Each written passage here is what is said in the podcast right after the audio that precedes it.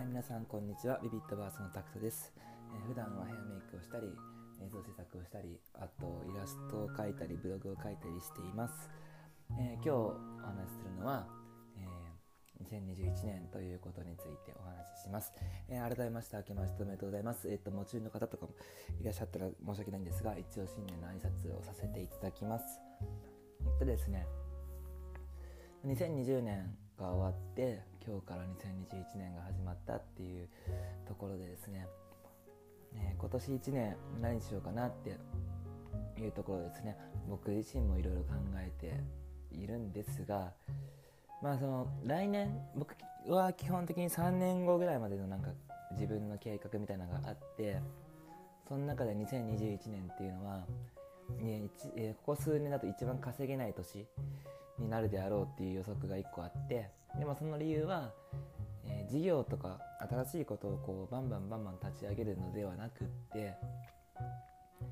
今までやってきたことをこう1個のものに固めていこうっていう1年にしようと思っています。で、まあ、なんでこれこういうふうにしようかなって思ったかというとあの年収とか自分のスキルだったりとかそういったものの成長がほとんどないなっていうのを2020年に感じていて、えー僕自身がですね、えー独立したのが5年前こうして5年前6年前7年前か。7年前に独立してからそこからこう大きなスキルアップっていうのはちょっとずつはあるんだろうけどなかなかなくって。まあ今まで勉強してきたものの集合体でやってきた っていう1年なんですね。でまあ僕は企業に勤めているわけでもなくってずっとこう一人でやったりとか、まあ、仲間がいてくれてやったりとかするんですけどやっぱり経験値の伸びる速度っていうのがかなり遅いんですね。で今年あの、まあ、去年コロナが始まってから今年多分今もそうだけどいろんな人がチャンスだとかなんかある意味チャンスだよねって言うんですけど、まあ、何がチャンスなのかっていうのはあんまみんな分かってないなって思うところはあって単純に勉強する時間がめちゃくちゃ増えたっていうのが一番のチャンスなんですね。確かにコロナ禍の中でしか稼げないビジネスもあるんですけど、えーコロナ禍の中でできることなんてぶっちゃけ今までやってきた人がで展開できるサービスはあるんだけどそれ以上に忙しかった人が時間ができるっていうのが一番これはターニングポイントでそのタイミングで、えー自分で勉強してで自分でアウトプットして、まあ、仮説と実験を繰り返していけるっていうのが一番のチャンスなのかなと思っていて。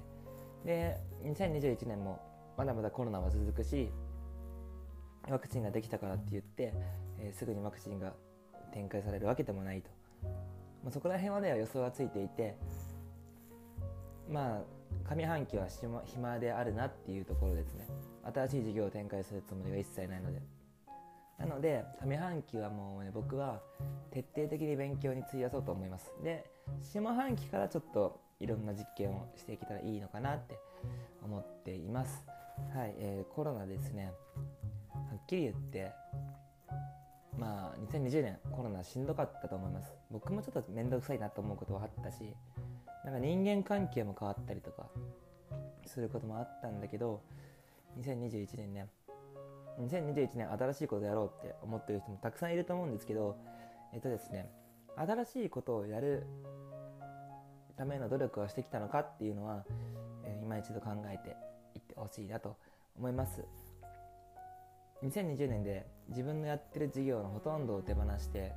本当に今日からですねかなり暇人になったのでまたねブログとか、